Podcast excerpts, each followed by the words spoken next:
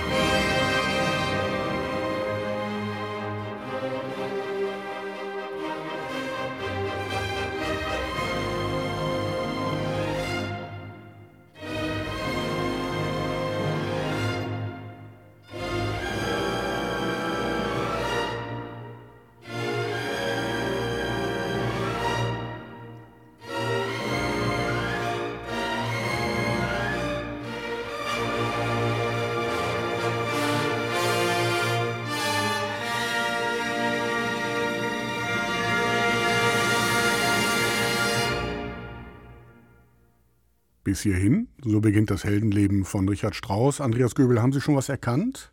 Ja, und zwar, dass auch der erste Teil äh, schon eine Charakterisierung heißt. Die heißt nämlich des Helden Übellaunigkeit. So ist das hier jedenfalls äh, interpretiert worden. Erkennbar historische Aufnahme und äh, man merkt, äh, da steht so ein richtiger Antreiber am Pult und äh, peitscht äh, so richtig durch, macht dem Orchester Beine, funktioniert auch vom Orchestralen her. Man hört unglaublich viele Stimmen durch, selbst im etwas größeren Kuddelmuddel. Insgesamt finde ich es ein bisschen vordergründig, ein bisschen auf Schießbrut, aber vielleicht passt das ja auch ganz gut zu dem Stück. Vielen Dank für dieses erste Statement, für diesen Aufschlag. Andreas Göbel, Pianist, Moderator und Redakteur hier bei RBB Kultur. Christine Lemke-Matwei ist im Studio, Musikautorin und Leiterin des Feuilletons der Zeit in Hamburg. Kai Lürs Kaiser ist da, Kritiker und Moderator hier bei RBB Kultur. Das sind, Achtung Wortspiel, meine Helden, wenn ich das so sagen darf. Denn die drei trauen sich was, sie reden über das, was sie gehört haben, und zwar ohne zu wissen, über wen sie reden.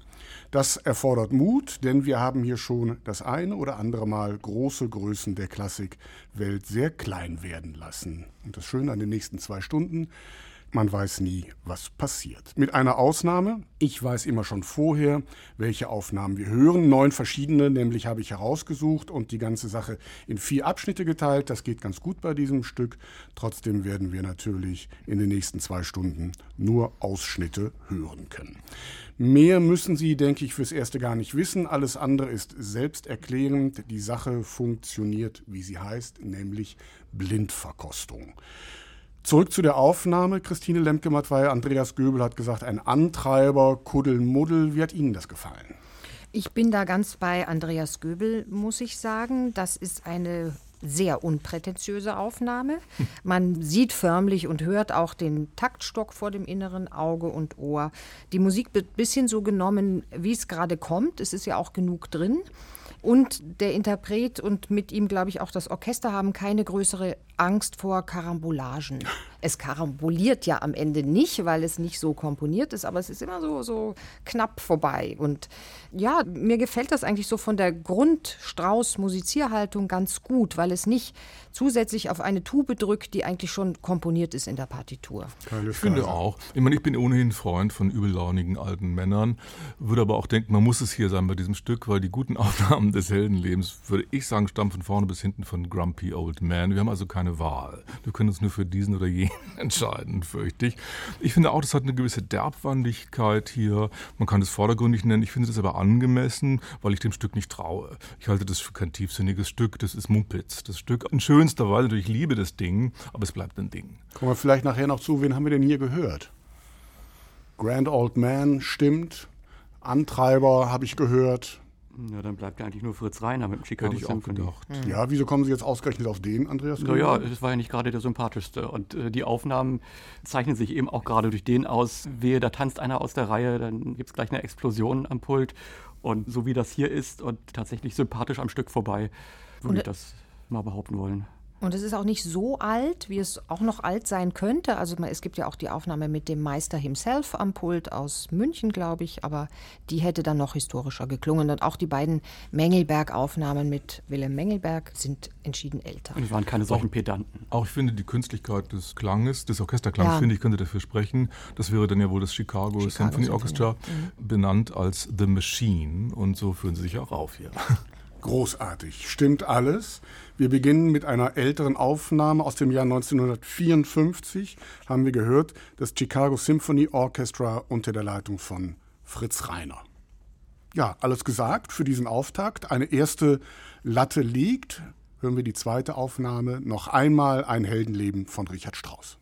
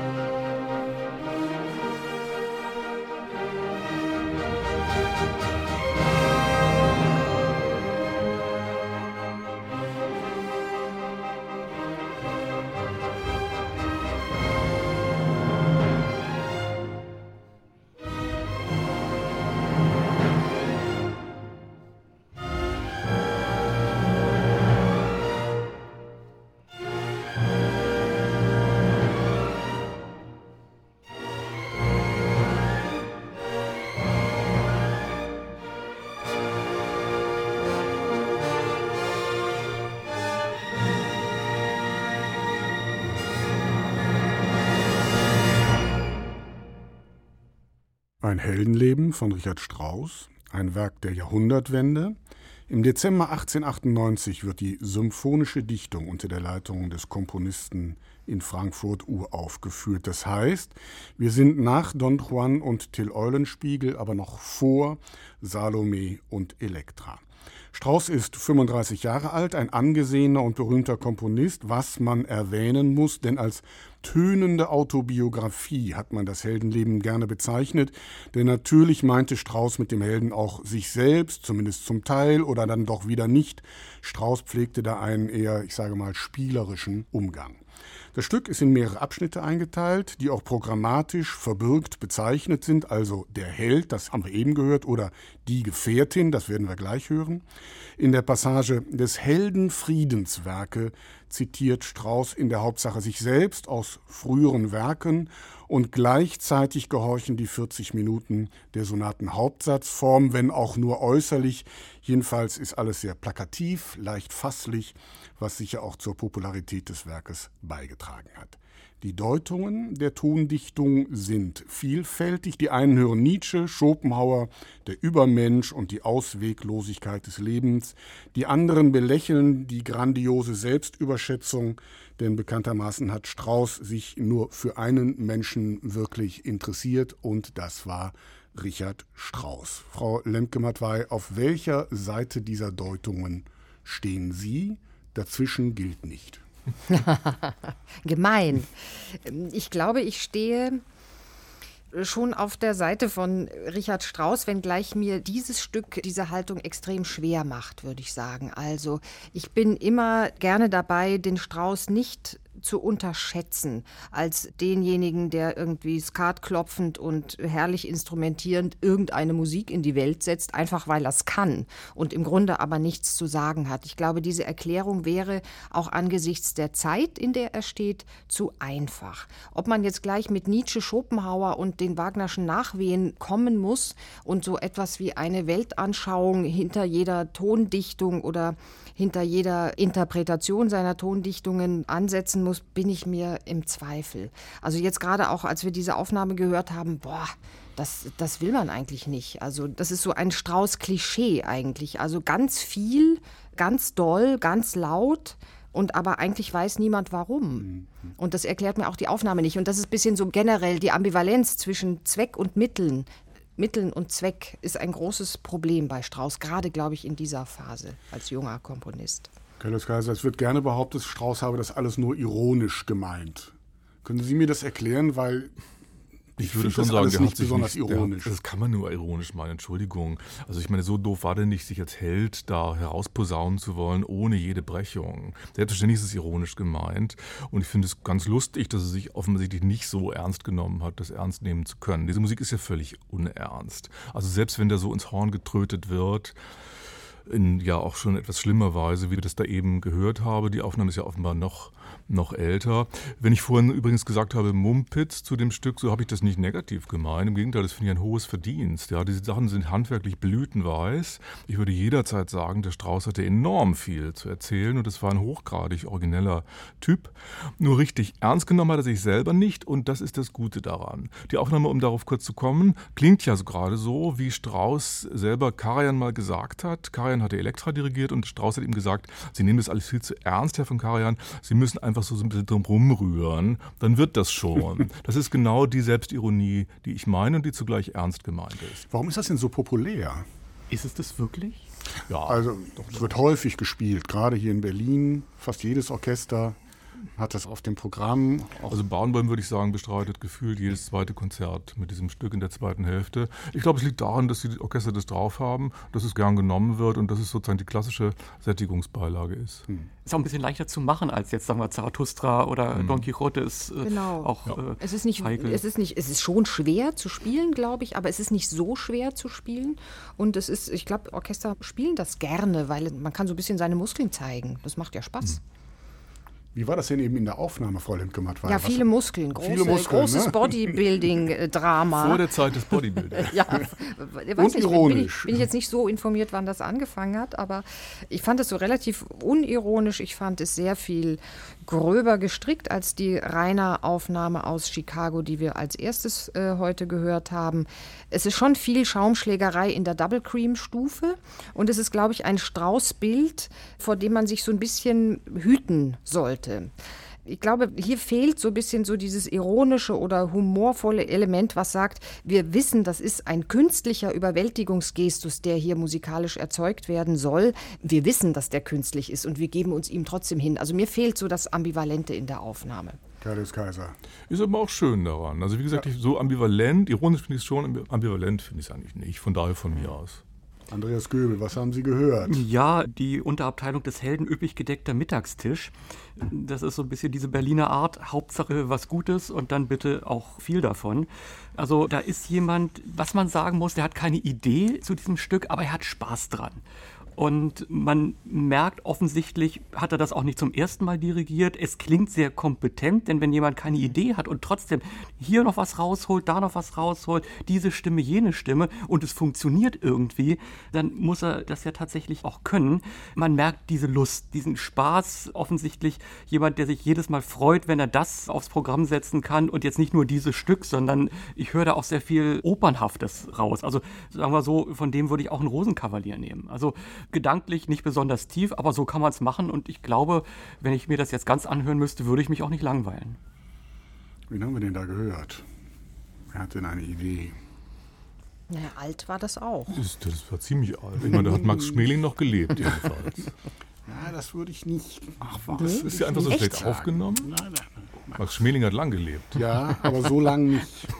Kommen Sie jetzt nicht mehr das raus aus der Nummer. Okay, aber wenn das jetzt wir hatten ja immer schon mal so den Fall, dass Aufnahmen ganz neue Aufnahmen, ganz Andreas alt Göbel klingen. weiß es schon, hab ich, sagt mir mein Gefühl. Ja, manchmal ist es ja auch der Aufnahmeort. Also wenn das jetzt im Musikverein in Wien aufgenommen ist, äh, da klingt ja alles ein bisschen wie historische Aufführungspraxis.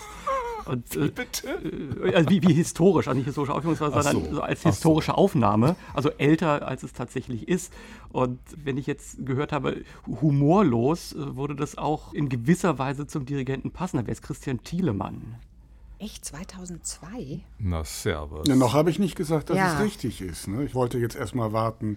Naja, vom Straußbild her, dass man das alles so, so auskostet, eigentlich so, äh, wie soll ich sagen, aleatorisch vorgeht. Wenngleich ich nicht sagen würde, dass er dann keine Idee hat. Der Thielemann ist schon jemand, der das Ganze sieht, der auch ans Ende denkt, wenn er anfängt. Aber dass er so eine, natürlich so eine Grundironie oder Kritik oder sowas Schopenhauerisches da sehen würde, das Die natürlich philosophische nicht. Ebene ja? würde ich bei ihm jetzt nein, nicht so voraussetzen. Nein. Na, servus. Also das ist katastrophal aufgenommen, wenn das die Aufnahme Mhm. ist. Auf jeden Fall mit Schmackes. Das war aus dem Jahre 2002. Die Wiener Philharmoniker, aufgenommen im Musikvereinssaal Christian Thielemann. Das ist ja furchtbar.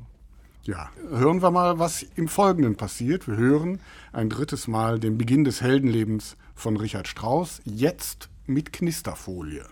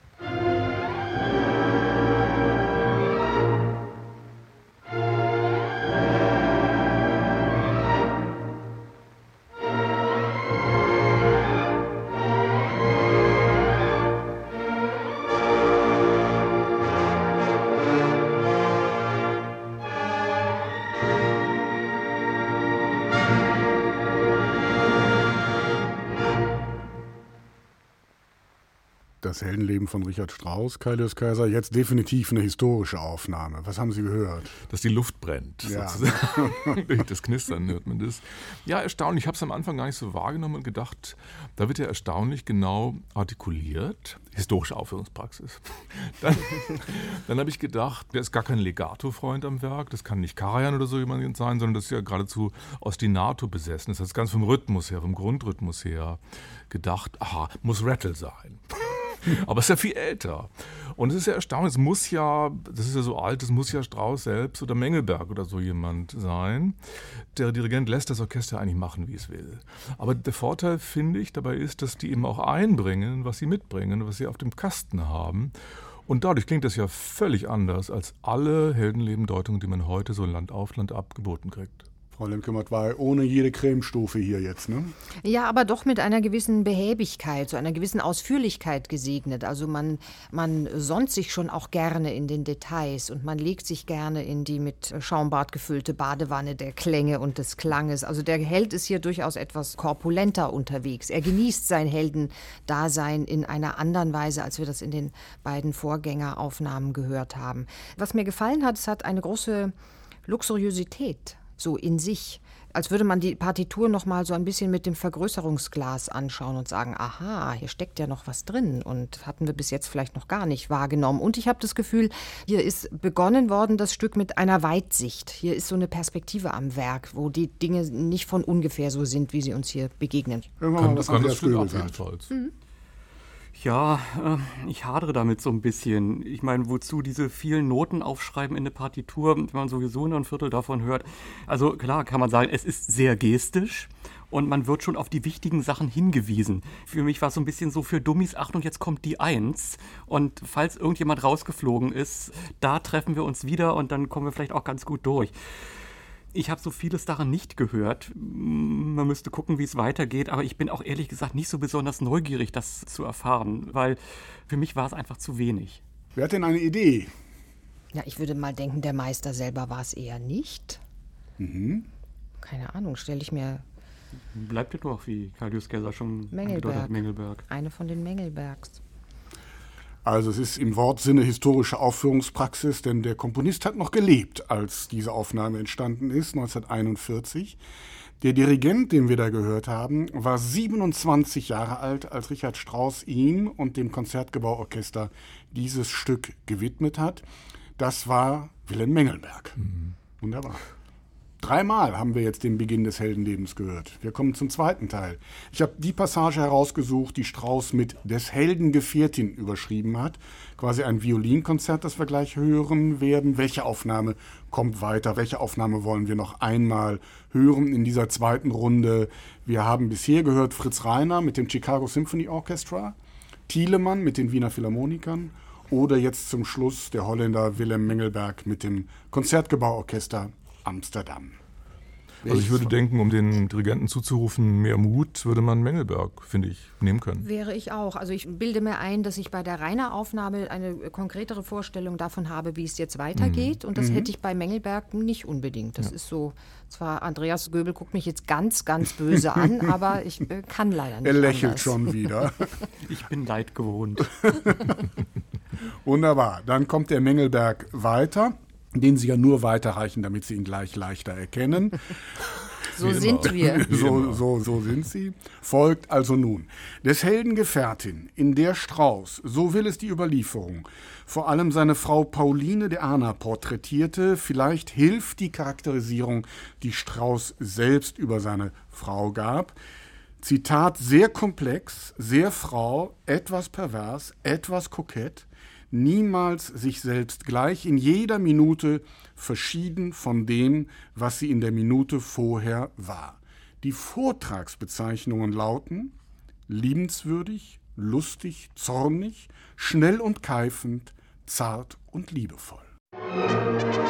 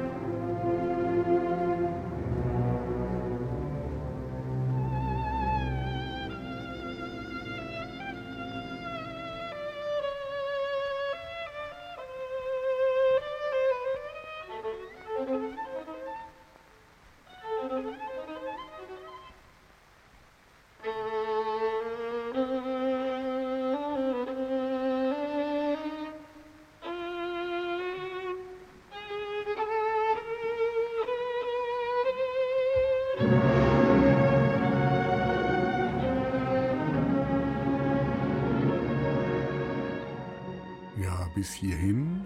Humorig gehörte jetzt eben nicht zu den Charaktereigenschaften. Trotzdem, Frau Lemke-Matwei, haben wir hier zu Beginn ganz herzlich gelacht. Warum? Naja, weil es ja so was Kolportageartiges hat, nicht zuletzt dank ihrer Anmoderation. Wenn man also diese beiden ähm, Persönlichkeiten, diese beiden Gestalten vor sich sieht, dieses Ehepaar, Richard Strauss und seine Pauxel, wie er sie auch genannt hat, kommt man ja gar nicht umhin, lachen zu müssen, weil das irgendwie natürlich eine hochgradige Albernheit dann erzeugt. Ich habe mich schon so ein bisschen gefragt, es gibt ja auch andere Stücke von Strauss, da komponiert er, verkomponiert er ein bisschen so das eigene Leben, Sinfonia Domestica oder sowas, auch alles ganz, ganz ganz schrecklich und so ein bisschen so eine schreckliche Anmutung hat es auch hier. Ich musste auch denken an den ersten Parsifal-Ruf von Kundri. Da erlahmt auch alles Geschehen um sie herum. Und hier scheint der Held äh, durch das äh, schiere Auftauchen der Gefährtin und der Heldin geradezu zu verstummen. Und das macht auch irgendwie, ich weiß und nicht, den Raum verlassen. Der ist ne? weg, ja. Das ist so Eistanz und plötzlich ist der, ist der Mann des Geschehens ist irgendwie verschwunden. Das Ganze dauert auch viel zu lang. Das war auch irgendwie jetzt echt eine harte Geduldsprobe, finde ich. Also gerade in diesem Kadenzteil, wo die Geige dann alleine vor sich hin miaut. Also ich fand das schrecklich. Auch so ein bisschen so Peter und der Wolf-artig, oder? Als würde man irgendwie so ins Tierreich hineinhorchen. Also zunächst einmal nichts gegen Peter und der Wolf. Nein, gar nicht. Und auch nichts gegen die Sinfonia Domestica, wenn es mir geht. Das klingt zwar ein bisschen nach Rohrreiniger, das ist aber gar nicht von schlechten Eltern. Besonders die Stelle mit dem Kindergeschrei ist ganz köstlich. Äh, Wunderbar. Das hätte man hier auch noch unterbringen ja, genau. können. Ich glaube, wir haben, wir haben auch deswegen gelacht, weil ich habe gedacht, die Vortragsbezeichnung sei hier schmierig, weil es egal so geschmiert hat. Ja. Es hätte schon Sologeige gegeben, die deswegen als Orchester, Konzertmeister eingestellt wurden, nur um dieses Solo spielen zu können, damit man jemanden hat, der das kann, weil das nämlich sehr schwer ist, wie man hier gehört hat. Und man hat ja auch den Eindruck, der Dirigent ist eigentlich rausgegangen hier schon. Und der auch, dem ja. Geiger, und hat dem Geiger völlig das Feld überlassen. Und der ist eigentlich auch ein bisschen an, an der Grenze dessen, was er kann, würde ich denken. Was ich aber gut finde an dieser Mengelberg-Aufnahme, ich möchte mal annehmen, das ist die alte Mengelberg-Aufnahme. Wenn ich nicht sein. eine zweite historische ja, ja. Aufnahme Die andere Mengelberg-Aufnahme. Die andere von 1928, die könnte es auch sein, ja. Was ich aber gut finde an der Aufführung hier, ist, dass man merkt, es ist nicht nur ein einziger roter Teppich, der ausgerollt wird, wie man das sonst so oft hat bei dem Stück, sondern dass man wirklich von einem Raum in den nächsten geht und das wirklich eine Episodenstruktur bekommt und damit eine ganz andere Dramatik. Das ist sehr wohltuend, das hört man nie sonst. Andreas Göbel, was haben Sie gehört? Ja, ich würde sagen, beim Komponieren ist Richard Strauss vielleicht aus dem Raum gegangen, als es äh, mal wieder schlechtes Wetter war zu Hause. Aber der Dirigent ist hier nicht aus dem Raum gegangen, denn das ist schon wenigstens versucht worden, das umzusetzen, was er da reingeschrieben hat. Also von sentimental bis übermütig und spielen konnte ich das schon wirklich nachvollziehen. Okay, liebenswürdig, da ist sicherlich auch ein gut Teil Ironie bei gewesen. Die Probleme hat es immer dann gewesen, es ist ja auch schon gesagt worden, wenn der Geiger an seine technischen Probleme gelangt ist. Das ist es dann einfach. Aber man merkt sehr genau auch in dem, was der Geiger gespielt war, war nicht nur hier spiel mal halt runter und beim nächsten Orchestereinsatz, wo wir dann mal wieder so ein bisschen Fafner kommt aus einer Höhle äh, machen in einer entsprechenden Düsterkeit, ist mir das eigentlich ganz egal und ich lese nur mit, um dann den Einsatz wiederzugeben fürs Orchester. Nee, nee, da merkt man auch so an Detailarbeiten, wo dann Gruppen unterteilt sind, was so gar nicht in den Noten steht. Frage, kann das vielleicht auch ein Tipp des Komponisten gewesen sein, was der der Dirigent, ich vermute auch Mengelberg, hier dann noch wusste und eingebracht hat. Also es war mir auch zu lang, aber es hat mich durchaus interessiert. Ich muss noch nachtragen von vorhin, die Aufnahme ist aus dem Jahr 1941 und das war natürlich, Sie haben es gesagt, noch einmal die Aufnahme mit Wilhelm Mengelberg und Ferdinand Hellmann haben wir hier als Konzertmeister gehört. Ich sehe an Ihren Gesichtern die Chance, dass diese Aufnahme noch einmal weitergereicht wird, ist mit dieser Passage gesunken. Erloschen. Erloschen sogar höre ich eben. Wollen wir mal hören, was die zweite Aufnahme mit dem zweiten Teil des Heldenlebens von Richard Strauss bringt. Musik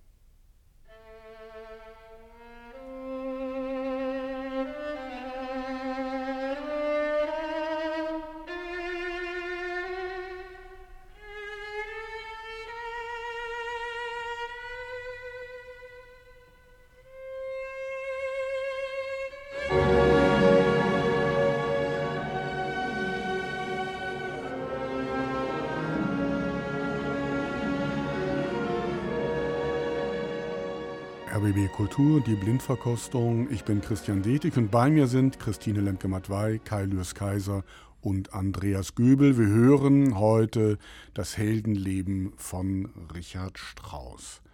Kai Lürs Kaiser, was haben Sie gehört? Der Geiger, tadellos, oder? Ja, good job, muss ich wirklich sagen. Und zwar deswegen, weil hier nicht nur technische Anforderungen gefragt sind, sondern dann muss jemand was erzählen können. Und normalerweise lernt man erst bei so einem Stück, ich glaube, es ist die schwerste Stelle im Stück hier, die wir da gerade gehört haben, was der Konzertmeister als Solist eben wert ist, weil der muss was erzählen können. Man muss sein Protagonistenbewusstsein haben, er muss an die Rampe treten können, und zwar im Sitzen. Eigentlich ein Unding. Und das macht er gut hier. Da kann ich nichts sagen. Ich finde das super gelöst. Frau Lemke, war alle im Raum geblieben dieses Mal? Ja, auf jeden Fall alle im Raum geblieben. Ich frage mich trotzdem, sicher ist das der um Klassen bessere, souveränere, kompetentere Geiger gewesen. Ich frage mich trotzdem im Anschluss an Kaius Kaiser, was erzählt er denn? Also was hat er eigentlich zu sagen, außer dass da jemand wirklich sehr ausgezeichnet Geige spielen kann? Aber ich hatte so das Gefühl, diese Geigenstimme, die ja der Frau, dem weiblichen Element irgendwie zugeschrieben wird, die ist hier plötzlich gar nicht mehr so weiblich und das ist sie nicht durch die Kompetenz nicht zuletzt. Also hier treten schon zwei männliche Prinzipien gegeneinander an. Also das ist eine anstrengendere Ehe, als das bei Mengelberg der Fall war. Und das macht mir ein großes, nicht die Vertauschung irgendwelcher komischen Rollenmuster, aber das macht mir ein großes Unbehagen, weil hier immer Figuren oder richtig lebenden Personen werden solche Dinge zugeschrieben durch die Musik. Und es ist mir nach wie vor viel, viel, viel zu lang. Aber es ist natürlich so lang, die mhm. Stelle. Obwohl ich auch sagen muss, mir ist die Stelle noch nie so lange vorgekommen wie. Ich wusste gar nicht, dass es überhaupt so lange dauert. Andreas Göbel, Sie haben es in der Partitur mitgelesen. Wie ist es Ihnen ergangen? Ja, da war überhaupt ganz, ganz wenig zu sagen. Über das geigerische Niveau ist hier auch schon äh, gesprochen worden und auch die Stelle immer schneller und rasender. Das kann dieser Geiger hier natürlich mühelos und es klingt auch wirklich gut und es zieht sich dadurch nicht ganz so entsetzlich. Aber ich teile die Bedenken von Christine Lemke-Matwei, ich habe nicht so sehr äh, das Gefühl, dass der Geiger da nicht wollte und das alles nicht gelesen hätte, was in der Partitur an neckischen Vortragsbezeichnungen da steht.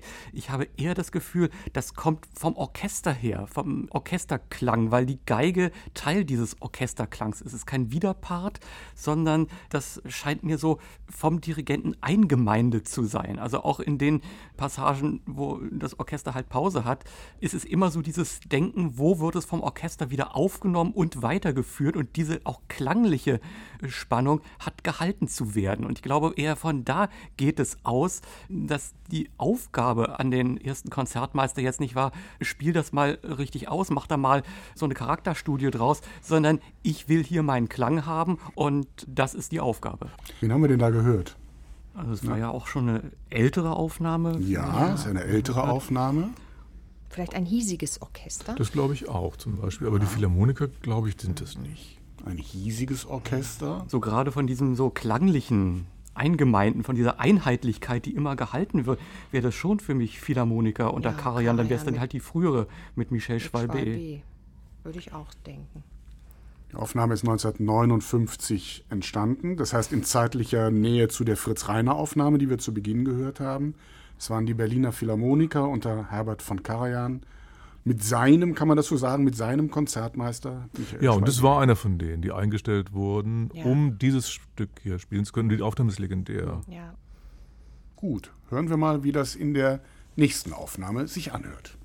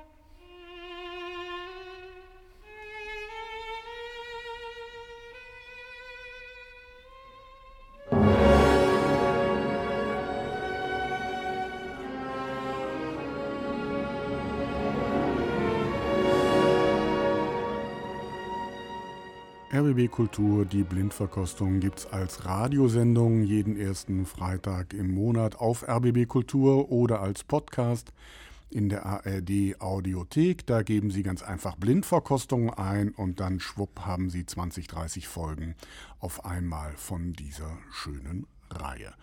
Das Heldenleben von Richard Strauss. Frau Lemke-Matt, war dieser Geiger so ein ganz klein bisschen besser als Michael Schwalbe? Das weiß ich gar nicht. Das würde mich auch hier nicht so wirklich interessieren. Ich habe an mir selber festgestellt, dass ich zuhöre und das ist mir eigentlich zum ersten von allen drei Malen jetzt äh, dieses Satzes nicht zu lang oder wahnsinnig lang vorgekommen ist, dieser Ausschnitt, den wir gehört haben. Das ist eine Aufnahme, wenn man bei Karajan gesagt hat, das ist alles so homogen und so in so einem doch dann äh, recht klangstählernen Korsett auch eingepresst. Das ist hier nicht der Fall. Das ist viel heterogener. Das ist ähm, mehr auf ja, Konfrontation ist ein zu starkes Wort, aber es sind einfach zwei Parteien hier am Werk, die sich durchaus misstrauisch auch beäugen. Und das ist etwas, was mir sehr gefallen hat. Ich fand auch, der Geiger stellt sich Fragen und stellt uns und mir Fragen. Ich denke mal, der hat die ganze Zeit gedacht, was mache ich hier eigentlich? Wer bin ich? Was ist meine Aufgabe und was formuliere ich hier eigentlich gerade? Und insofern bin ich ganz schnell aus diesem Rollenschema draußen gewesen, irgendwie Richard Strauss und seine Ehefrau oder überhaupt irgendwelche Eheleute, sondern habe eher gedacht, so in guter alter romantischer Manier ist das eher so eine Frage von Individuum und Gesellschaft oder von Musiker und seinem Publikum, die Stellung der Musik in der Zeit und in der in der Öffentlichkeit. Das sind so Fragen, die mir da begegnet sind und das fand ich spannend und interessant. Und ich fand so von der klanglichen, musikalischen Anmutung her hatte das Ganze auch so eine Fatalität und das fand ich toll. Frau Lemke-Mattei, hört das Konzertante heraus, Andreas Göbel? Wie ist es Ihnen ergangen? Ich würde da an eine Sache anknüpfen wollen, dass sich der Geiger gefragt hat, was mache ich hier eigentlich? Das glaube ich auf jeden Fall. Für mich war das so eine Art, wenn wir noch bei der Ehe bleiben, die zoffen sich noch nicht mal mehr. Da sitzen sich zwei 85-Jährige gegenüber und sagen, komm, wir haben uns doch schon alles im Leben 500.000 Mal gesagt. Das Bitte geht auch mit 35. Nicht noch einmal.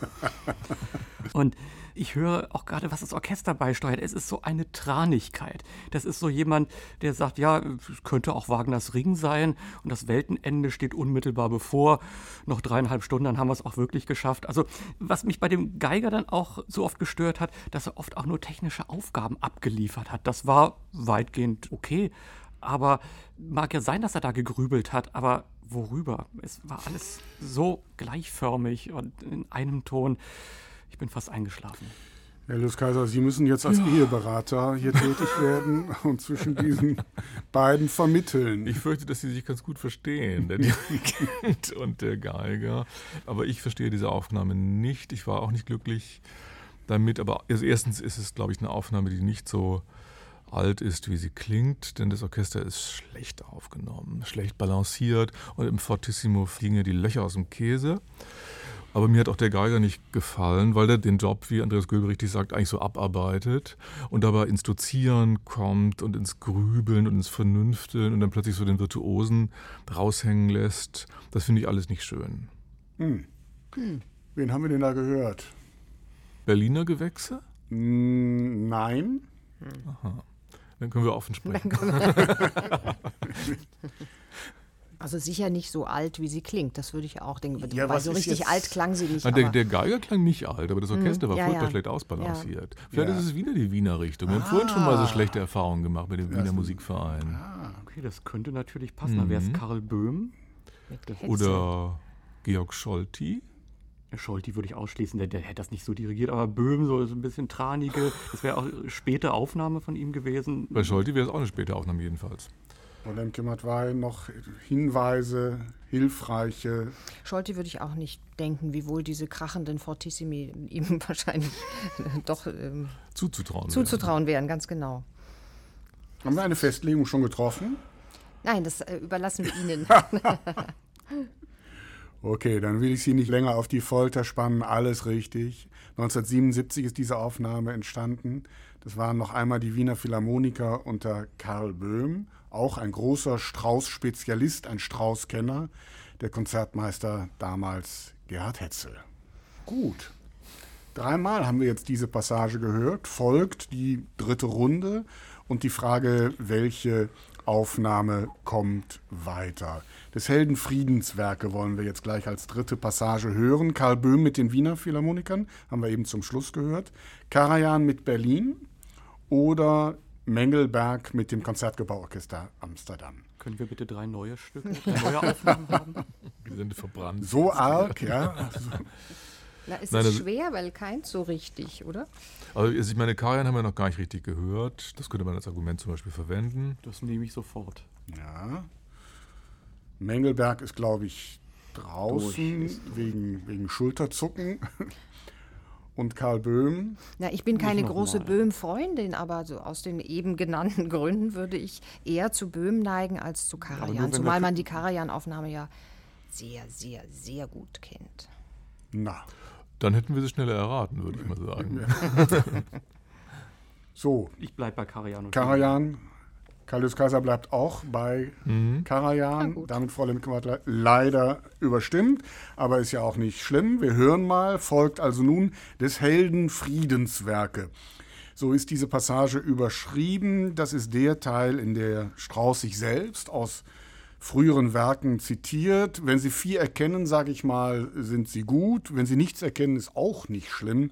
Ich helfe Ihnen. Es beginnt mit dem Hornthema aus Don Juan.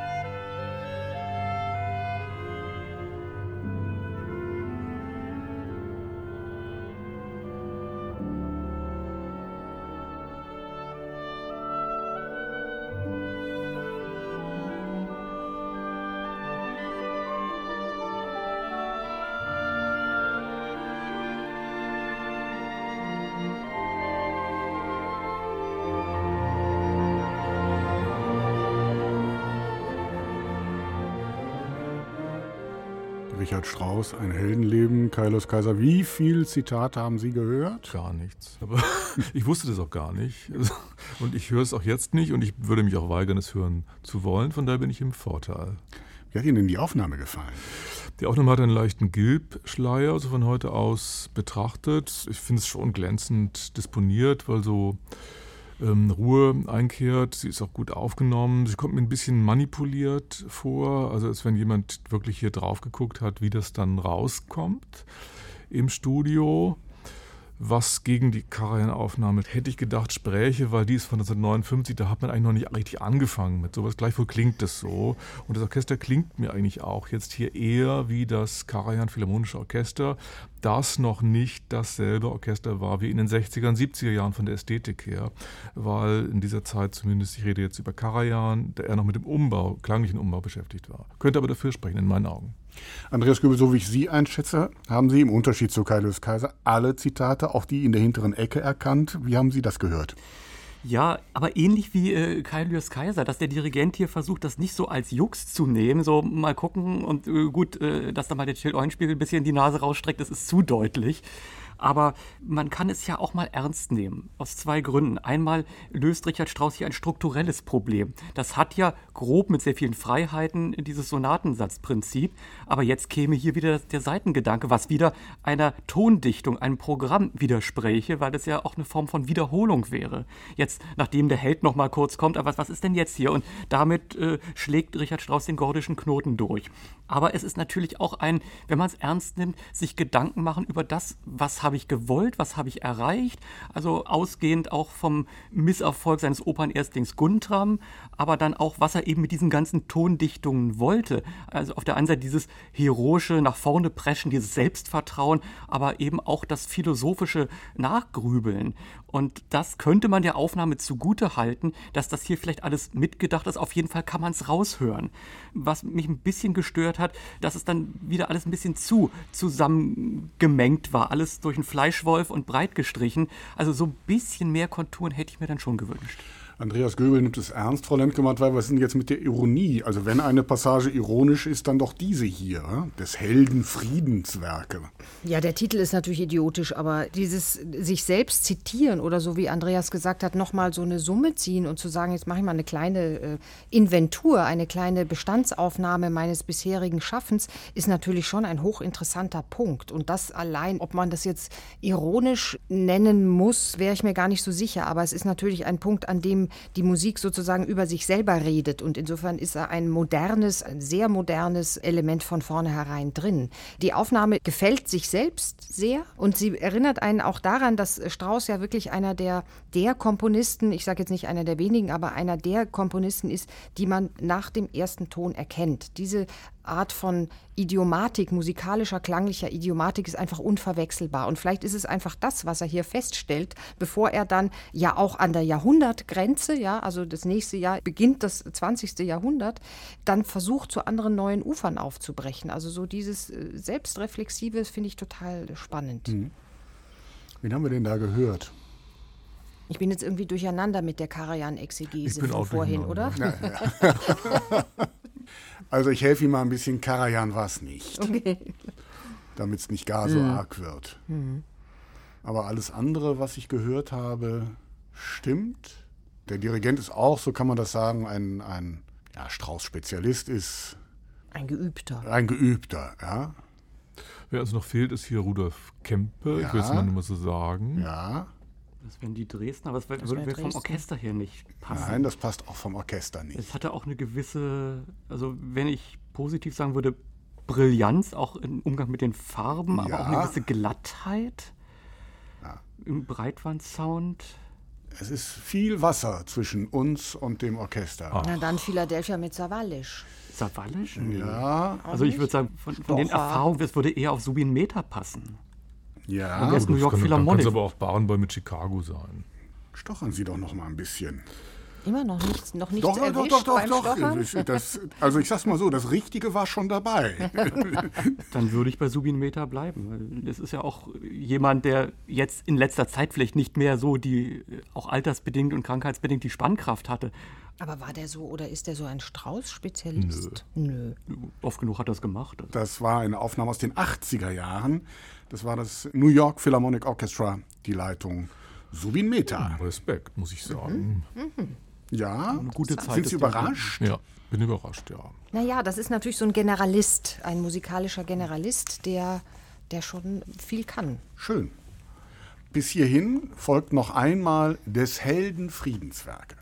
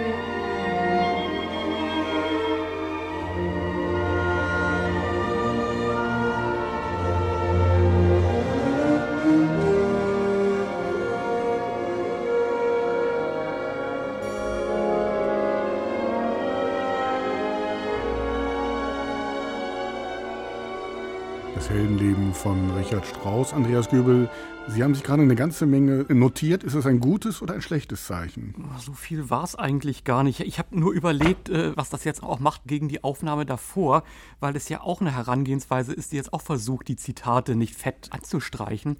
Aber ich merke hier eher eine Zögerlichkeit, denn auch wenn man eben diese Zitate nicht ausstellen will, verweisen sie ja doch auf etwas. Und das dann wenigstens unterschwellig einzufangen, das habe ich hier nicht gehört. Es hat keine Entschiedenheit. Kaius Kaiser, was haben Sie gehört? Ich habe nicht viel zu sagen dazu, muss ich sagen. Ich wirkt, es wirkt sehr gemächlich auf mich, sehr pauschal, sehr gepflegt und im Grunde langweilig.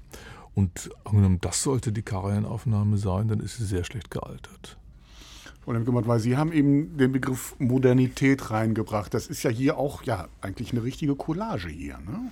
Von der Komposition her ja, sollte es sein eine Collage, sowas Montiertes auch, was bei Strauss eigentlich oft der Fall ist, über das man aber wenn man es kann, auch hinwegspielen kann. Und das ist, scheint mir hier irgendwie der Fall zu sein. Mhm. Also, dass man eben genau diese Bruchstellen oder Kittstellen ganz bewusst zudeckt mit so einer Gesamtklanglichkeit, so einer Eingemeindung von allem in alles hinein. Und ich glaube auch, das klingt zwar toll, aber ich bin mir auch nicht sicher, ob das gemeint sein kann. Wer möchte lösen? Naja, schon Karajan. Schon Karajan. Das ist niederschmetternd, finde ich. Mhm. Gut, dann wollen wir es dabei bewenden lassen. Noch einmal des Helden Friedenswerke aus dem Heldenleben von Richard Strauss und gleich will ich wieder wissen, wen wir hier hören.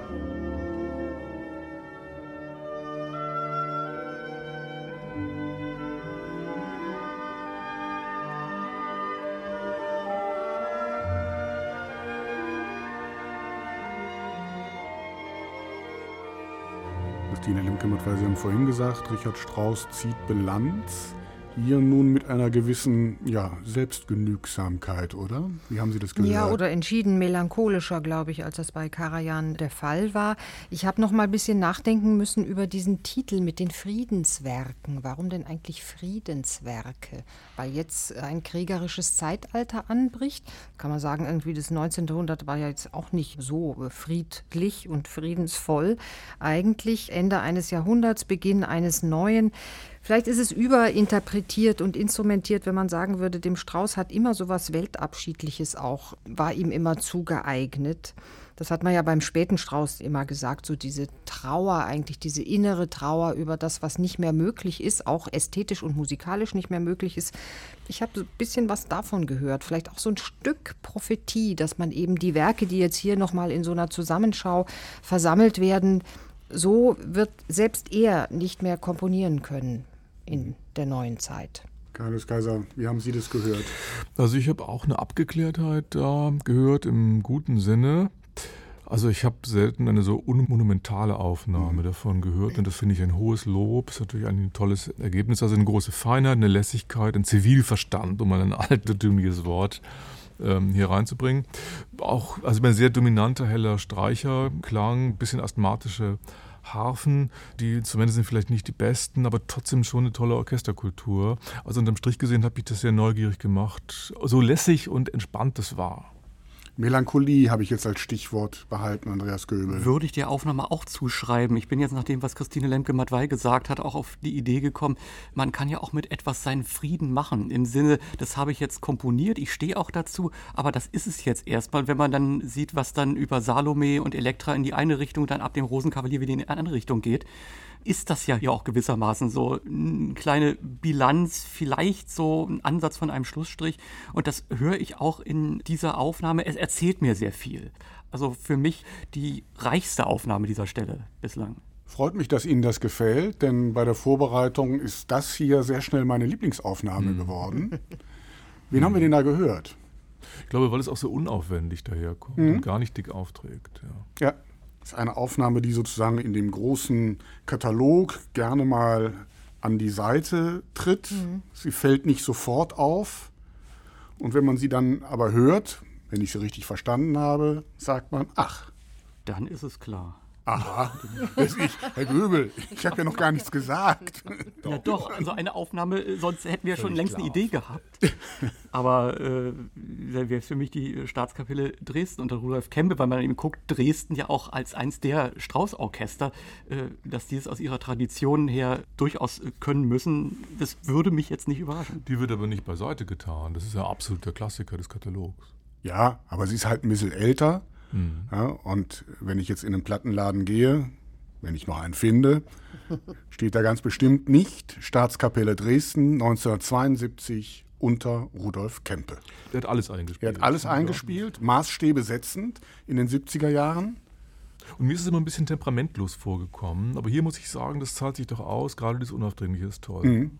Ne? Loben Sie ruhig weiter. Ich habe gerade Spaß daran, dass meine Dramaturgie aufgegangen ist. Trotzdem, dreimal haben wir jetzt die Friedenswerke gehört. Als viertes soll nun der Schluss folgen des Helden Weltflucht, schon wieder so ein komischer Titel, des Helden Weltflucht überschrieben. Welche Aufnahme kommt in Ihren Ohren weiter? Wir haben gehört, New York Philharmonic mit Subin Mehta, recht gut von Ihnen besprochen, Karajan mit den Berlinern, zwiespältig und jetzt zum Schluss Staatskapelle Dresden mit Rudolf Kempe. Da wir heute unseren lieben Tag haben, wollen wir Ihnen doch den Herzenswunsch ja. erfüllen und Ihre Lieblingsaufnahme weiterreichen. Ich bin gerührt. ich bin gerührt. Allseitige Zustimmung und Lächeln folgt also nun des Helden Weltflucht. Wir gehen etwas später rein in diese Passage. Vorsicht, hohe Kitschgefahr.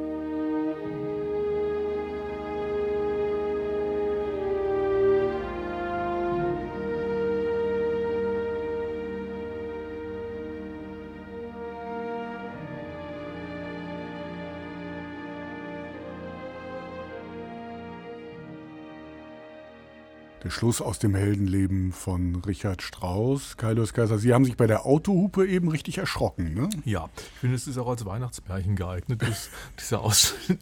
Jedenfalls, aber ich meine es wiederum äh, positiv. Sehr schöne Aufnahme, bin sehr beeindruckt davon, weil so eine schöne Helligkeit davon ausgeht und eben eine Gelassenheit, ohne dass sowas reingepumpt wird, ohne dass aufgedreht wird. Fantastisch. Frau Lemke-Wattmeier, fantastisch. Sie nicken? Ich nicke, fantastisch. Ja, dieser Einbruch mit der Autohupe, das hat in der Tat ein bisschen so an so ganz alte Gangsterfilme so erinnert, aber vielleicht ist es, Strauß äh, liebt ja auch solche Einbrüche mitweilen und so eine Musik, weil Sie anfangs sagten in der Anmoderation hoher Kitschverdacht, solche Melodien muss man trotzdem erstmal schreiben können. Und er schafft es ja dann doch, oder nein, anders. Die Aufnahme schafft es in jedem Fall, es eben nicht irgendwie triefen und tranen hm. zu lassen. Hm. Andreas Göbel, was haben Sie gehört? Ja, ich bin mit mir da so ein bisschen uneins. Das ist ja nicht einfach so ein Ausklang oder wir nehmen nochmal wesentliche Motive des Stückes, sondern Strauß will da ja sagen, es gibt keine Lösung dieser verhandelten Probleme. Diese Störungen sind nie ganz zu beseitigen. Es geht ihm nicht um das Unversöhnliche, sondern um die Einsicht in das Unversöhnliche, dass also Zweifel, auch Selbstzweifel wirklich zum Menschsein äh, dazugehören. Und äh, da habe ich das alles gehört, was auch mal wieder aufkommt, die düsteren Gedanken, die man auch mal hat, auch den Zorn auf irgendetwas. Aber ich habe bei aller Qualität des Orchesters nicht gehört, dass das letztlich zusammengebunden wird.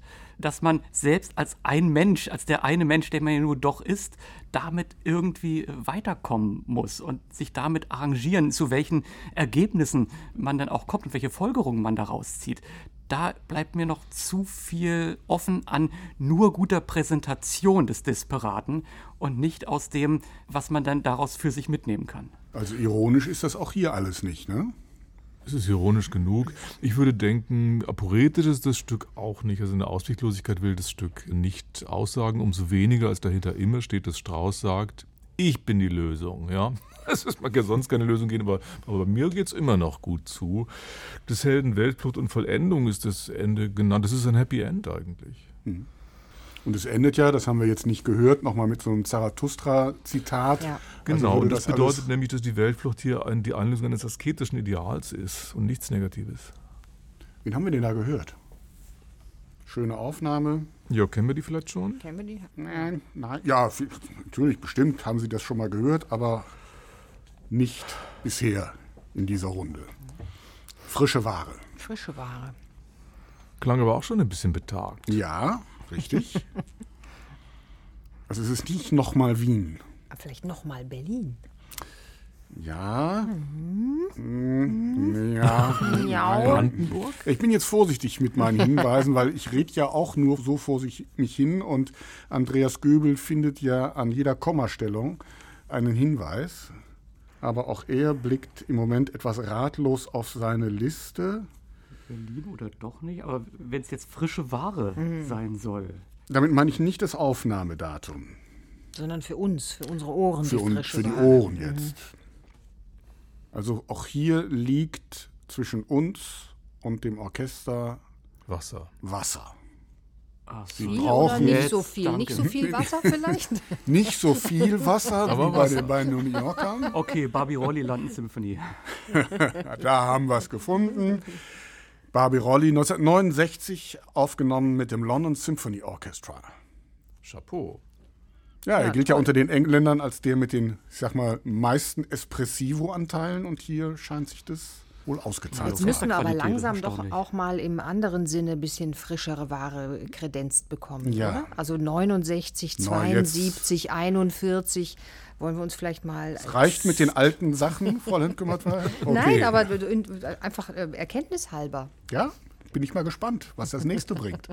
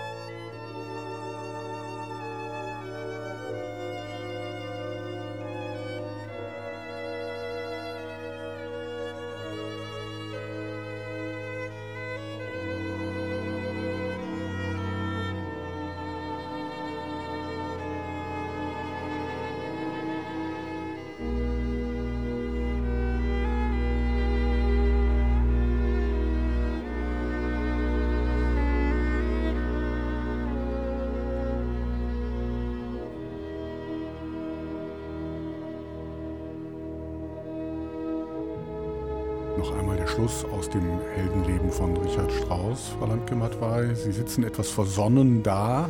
Ja, diese Musik äh, macht einen ja auch versonnen. Ich musste gerade noch mal denken, dass der ja eigentlich ein junger, kräftiger Mann war, als er das geschrieben 35 hat. Jahre 35 Jahre alt. Das heißt, er hatte noch ein halbes Jahrhundert zu leben und vor sich und schreibt eine Musik, die dann einem doch in gewisser Weise sehr altväterlich vorkommt.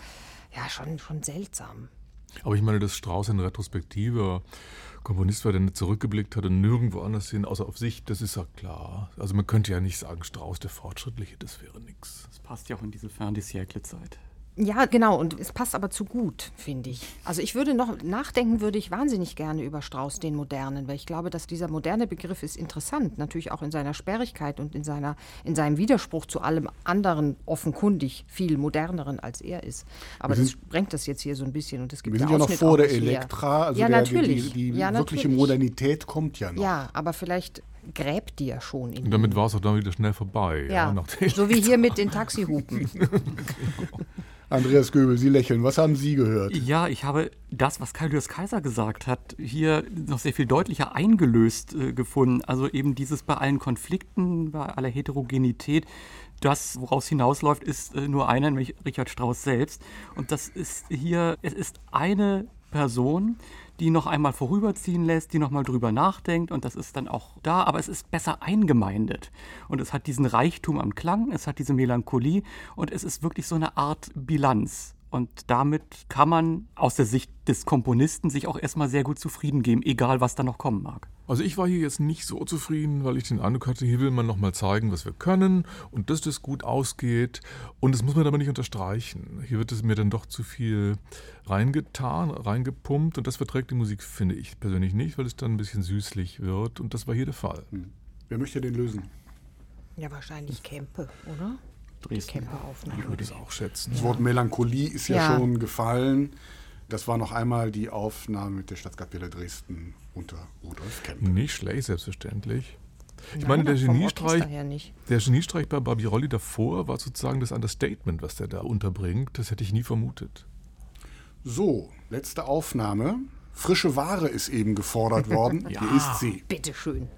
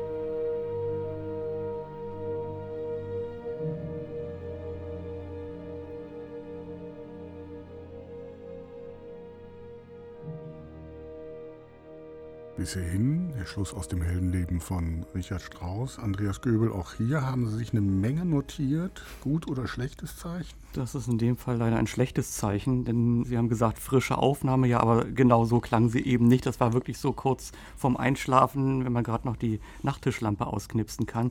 Das war der Strauß der vier letzten Lieder, aber leider auch das nur schlecht, nämlich wirklich zum Einschlafen.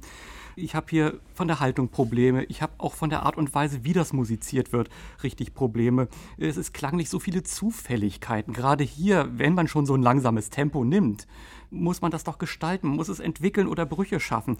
Äh, hier ist das erste Horn, was da sein Solo hat, was da überhaupt nicht reinpasst. Äh, der Einbruch kommt äh, ohne Aussage. Das scheint einer wirklich laufen zu lassen. Also ich bin hier kurz vor Schluss. Mag ja sein, dass er das Stück gut kennt, aber er hat nichts Neues damit zu sagen. Also für mich versinkt das ganz furchtbar in Routine. Soweit die Notizen von Andreas Göbel, Kaius Kaiser, die Gegenrede. Nee, finde ich gut beobachtet. Ich meine, gerade das auch das mit den vier letzten Liedern. Ja, so ist es. Nur die Stimme fehlt. Völlig falsches Gefährt hier. Der äh, Dirigent hat nichts zu sagen dazu, würde ich denken. Es ist natürlich sehr gerade, irgendwie auch verlässlich, aber es ist mir viel zu armadahaft und maschinell exekutiert. Es ist ein Meisterstück der Verlässlichkeit, aber das bringt gar nichts. Ja, nein, ich frage Sie gar nicht. nein, nein, nein. Nee, nee, nee. Ich habe mich eher, also ich kann das alles teilen und ich glaube, das ist auch richtig, was die Kollegen gesagt haben, aber ich habe mich trotzdem über diese Aufnahme gefreut, weil sie mir so ein bisschen recht gibt in dem, was ich vorhin gesagt habe, dass doch der junge Richard Strauss hier schon so wahnsinnig altväterlich um die Ecke kommt und das, glaube ich, ist ein Teil oder ein Grund ähm, der dirigentischen Verirrung, der wir hier beigewohnt haben. Also es tut so atmosphärisch, es tut so nach ganz großer Apotheose. Es äh, hat ein gepflegtes Selbstbewusstsein, würde ich denken, auch im Orchester. Aber so diese fallenden Motive, die fallen dann irgendwie noch eine Treppenstufe tiefer. Und das ist alles sehr, sehr spätwerklich gedacht. Und das ist es einfach nicht. Wer hat denn eine Ahnung, wer das war?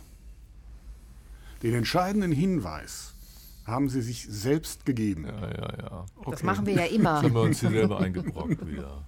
Also dann, dann, dann, dann, dann, schauen wir jetzt alle gebannt auf Andreas Gübel und hören, Mut, was er löst. Vielleicht eine Aufnahme von 2014. Ach ja, klar. Oder? Naja, aber Selbstbewusstsein und Meisterstück der Verlässlichkeit. Und, ähm, Spuck's aus. Der Staatskapelle Berlin-Barnbäum. Ja. ja.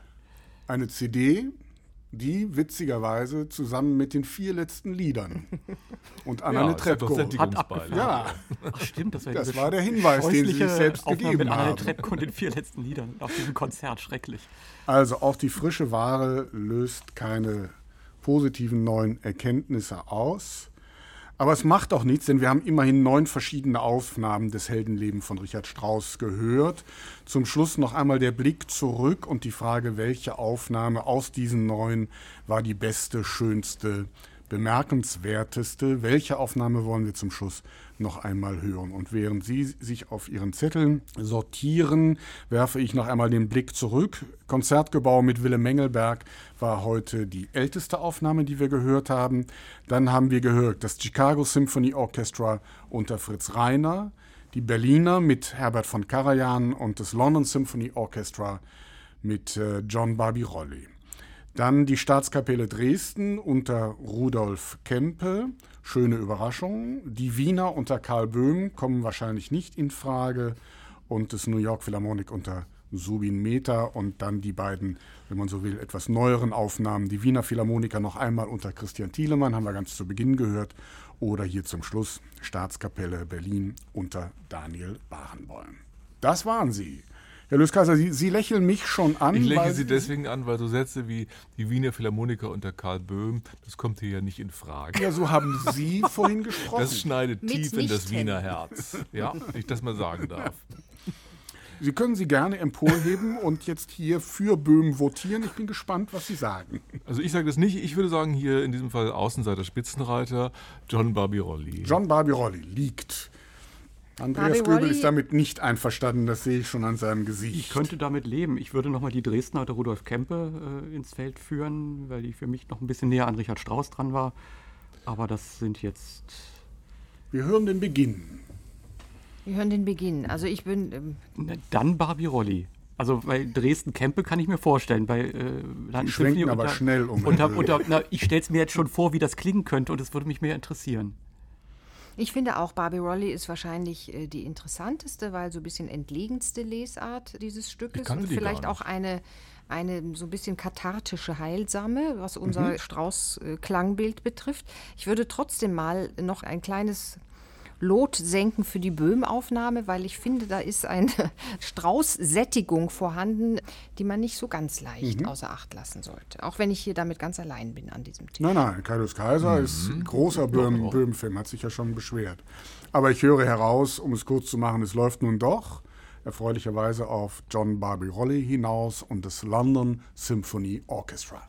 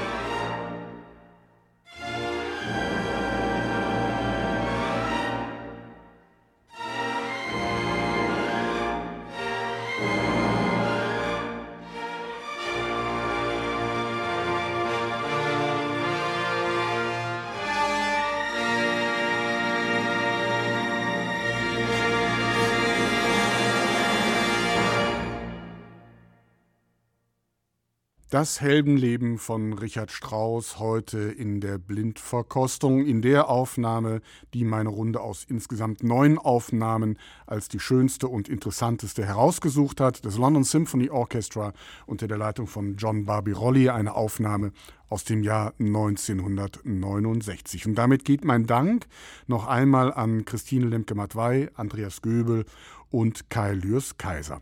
Ich bin Christian Detig und verabschiede mich bis dahin und wünsche Ihnen einen schönen Abend.